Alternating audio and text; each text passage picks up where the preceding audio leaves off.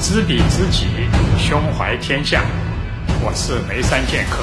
欢迎收听眉山论剑。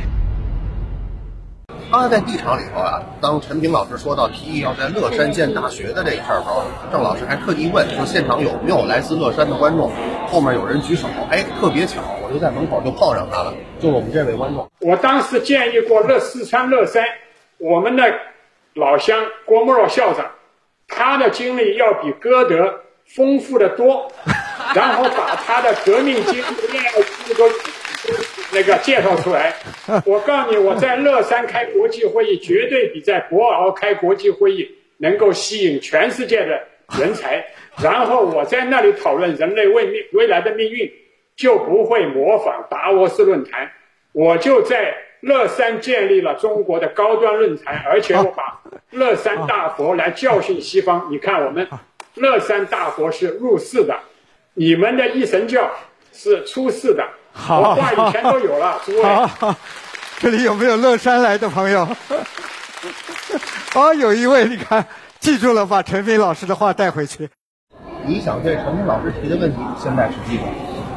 啊，谢谢马。我的问题是这样，因为我是一个在乐山读书的学生，然后我的那个学校就是叫呃西南交大峨眉校峨眉校区，它就很符合陈斌老师说的这样一种提议。它是一个它的背景就是从三线建设的时候，从唐山迁到西。呃，西南地区就乐山市、峨眉山市，峨眉山脚下真正意义上一个山清水秀的地方。但是这个学校的发展就就不如就不如所有人就不如所有人的期待嘛。然后在九十年代的时候选择迁选择回迁。然后我的问题就是就是怎么样让这种把把在山清水秀的地方建设一个好的世界建设一个好的世界级的世界级的学校，怎么样？就更可实、更可实，就更切实的来实现。我们要，我们有一些什么计划？就是不像就我们学校也一样，它从一个工业地区，然后搬到了一个山清水秀的农业地区，但是最后却路却越走越窄。你们具体的困难是什么？嗯，就是觉得那学校最困难的地方，就是我们的主要原因就在于我们的师生嘛，就就就是在就因为我们学校在成都有校区，然后在峨眉也有校区。然后在峨眉校区就是一个很养，就是一个很养老、很休闲的地方。峨眉山市它是一个县级市，然后学生的话就是学生，有的学生喜欢安静，就有的学生甚至喜欢就周末没事就去爬峨眉山，一天上去一天下来。但是有的学生他不喜欢就这种就是这种清就是这种清静，然后环境好的地方，他们喜欢繁华，他们就喜欢到我们到成成都的那个就成都。我觉得最主要的困难是这两个，就导就是导致这个校区。这校区发展不好，还有一个很现实的事情，很现实的事情就是我们的学校以前它是分开招生的，嗯，然后在最近一六年左右的时候，它是不起，就是它是统一招生，在有的到了成都，有的到了峨眉校区的学生，他们就他们的意见就特别大，嗯，他们他自己感觉有落差感，对市区的校区有落差感，这是大部分人的反应。所以陈老师，您看到了吗？其实实际在落实的时候啊，不仅有现场环境的问题、体制的问题，可能学生自己心态也有一些。需要建树的地方，您对这个问题怎么看？和我们粉丝说说吧。我现在就来回答乐山同学的问题：为什么西南交大的学生和老师不愿意待在生态环境良好的峨眉山和乐山的校园，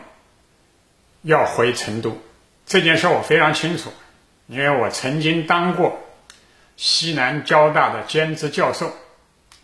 然后，北京大学也面临过同样的问题，就是到北大来念书的学生，啊，和西南交大来念书的学生非常向往啊大城市里的大学来上学啊，就觉得开了眼界了啊，这个回乡觉得地位高人一等，然后出来找工作也好也好找，所以中国的大学。如果不在一线大城市，不在省会，要独立招生的话，是招不到好学生的。我一九六二年到中国科大上学的时候，当时中科大在完全乡下的现在的玉泉路那个地方啊，借了一栋房子，应该是周围都是军事区，离市区很远。我记得十四块人民币，那是我一个月的伙食费。然后，如果我要进城，想要去买书，我没有钱买鞋穿，从春天到秋天，我是打赤脚走路进城，要走几个小时。但是我们的学习的热情远远比现在的学生高得多。我前面讲过，我到美国来留学都已经三十几岁了，和比自己小十几岁的美国学生、台湾学生、印度学生竞争，我永远是第一名。我的基础什么地方打下的？中科大打下。当时我在上海，我们上海格子中学。是年年数学竞赛团体总分第一名，华罗庚先生亲自到上海格子中学去招募一些数学有天分的学生到中科大去念书。那个时候，最好的学生向往的在上海的就是复旦交大，在北京的就是北大清华，谁听说过中国科技大学？但是华罗庚一讲。中国最好的科学家，大名鼎鼎的物理学家严济慈，数学家华罗庚，力学家钱学森，亲自来给大学本科一二年级的学生讲课，目标就是当时在困难时期，饿着肚子饭都吃不饱的情况底下，用陈毅的话说，当掉裤子也要造出来原子弹和火箭，然后他当外交部长。如果一个口袋里有原子弹，一个口袋里面有火箭，中国在世界舞台上就完全有不同的分量。我到今天还记得，当时华罗庚先生进校以后，郭沫若、陈毅还有老帅们的讲话，当时的学生肚子饿得咕咕响，但是心里面热血沸腾。为什么吸引全中国优秀青年的是英雄，是杰出的科学家，不是现在中国追捧的豪宅、豪车，甚至是美女。中国文化不是这样的，所以西南交大也好，北大清华也好，老师和同学宁愿待在污染严重、房地产绑架的大学里面。不能独立的做科学研究，只能传销西方过了时的政治学、经济学，还有金融炼金术。我认为一个非常大的问题，是中国的教育部放弃教育的主导权，然后呢，也放弃中国科研的主导权，教授、教师提职称都要凭在国外主流杂志上发文章。那么当然。贬低中国模式的可以提教授，可以评院士；要想批评、挑战西方主流学术的，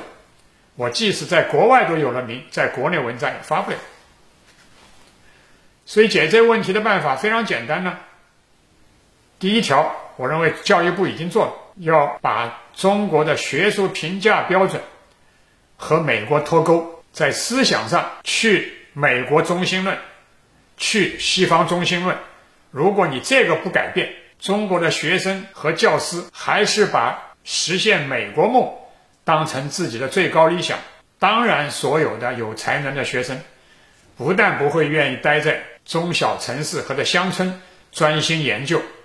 甚至也只把成都、上海、北京当成一个敲门砖。到美国去打工，宁可被美国人指责、怀疑、骂为中国间谍，也要忍气吞声，在美国保留一个饭碗，值得吗？我认为是不值得的。所以要解决乐山同学讲的问题，中国必须要恢复国家科委统一规划，然后把中国自然科学院、工程科学院、社会科学院的各个研究所里面的有名的。科学家、名师，还包括退下来的副部级以上的官员，当年有过战功、有过创业史的这些人才都不能浪费，把这些人首先请到山清水秀的新疆或者到云南去开辟校园。那么乐山峨眉山是非常好的地方，谁先去？我认为，比如说西南交大是搞运输的，运输包括桥梁、汽车、高铁，所以我建议呢，要主动的设计，跟国家科委那边去争取，一定要引进做物理的人，一定要引进做心理学的人，因为你想做自动驾驶也好啊，高铁这个自动控制也好。很多问题涉及到现在西方的脑科学的研究，然后呢心理学的研究，所以要把这方面的名家请了几个或者十几个来，把他们放在山清水秀的峨眉山下或者乐山底下，给他们配套的学校要组成一个集群，加入的不仅是西南交大，我认为应该还加入的。四川大学，啊，它是一个综合性的大学。我还希望能够加入一个华西医学院，因为成都的医学是非常先进的。这个医学啊和这个工程的结合，将来的成长空间会非常高的，并不需要建一个研究所、一个研究中心，有几千个人根本不需要。我在德国工作的 Max Planck 研究所就一个院子。里边一个楼，三个研究组，每个研究组的领军的人物都是瞄准了下一届的诺贝尔奖，就一个教授，每个教授就带十几个研究生，保证他们的经费，保证他们的吃住，然后就只有一个炊事员住在那房间里面，然后研究生呢，德国的研究生远远比美国和中国的批量生产的研究生高明，他招来一个研究生是问你想要研究什么。老师认为，哎，你想要研究的问题非常有前景，好，因材施教，为你量身定做你的学习和研究计划，而且你可以自己去找有关学科的名师，就相当于当年裴高进听说我要研究心理学，马上就给我出钱了。你可以飞到瑞士去一趟啊，去找那个皮亚杰的弟子去对话呀。然后你要研究历史，马上就给我介绍年鉴学派世界体系的创立者沃勒斯坦去对话。你跟这样的大师做学问，多少有挑战性，多少刺激。我哪里会招那些花花公子、纨绔子弟，只想在大城市里面跳龙门的这些人来呢？不需要，对不对？然后想要在。大城市见见世面的，啊，那些本科生不愿意做科研的，让他们待在成都的校区。但是真正有雄心的，想要攀登高峰的，要成为下一轮物理学革命和化学革命和生物学革命相结合的前沿的攀高峰的高年级的学生，我讲高年级。其实我在中科大的时候，二年级就已经开始研究相对论和量子力学了。所以是高年级谁来定？我认为学生自己定。我在北大招到最好的学生，像唐一楠这样的，都是属于脑脑袋头上长角的，根本不满足于课程学习人，自己来蹭我课的人，只要这些名师喜欢，就可以招为门下。所以，我认为招才引智，就是要招当代的前沿的最有名的科学家，他们来吸引中国最优秀的学生和想要攀登高峰的年轻的教师。中国不缺人才，但是缺识别、发现、培养、生长的这样一个科学的土壤。我不知道。我的乐山同学听明白了没有？知彼知己，胸怀天下；知难而进，临危见机。我们以后再见。理性观世界，自信看中国，深度知识尽在观视频。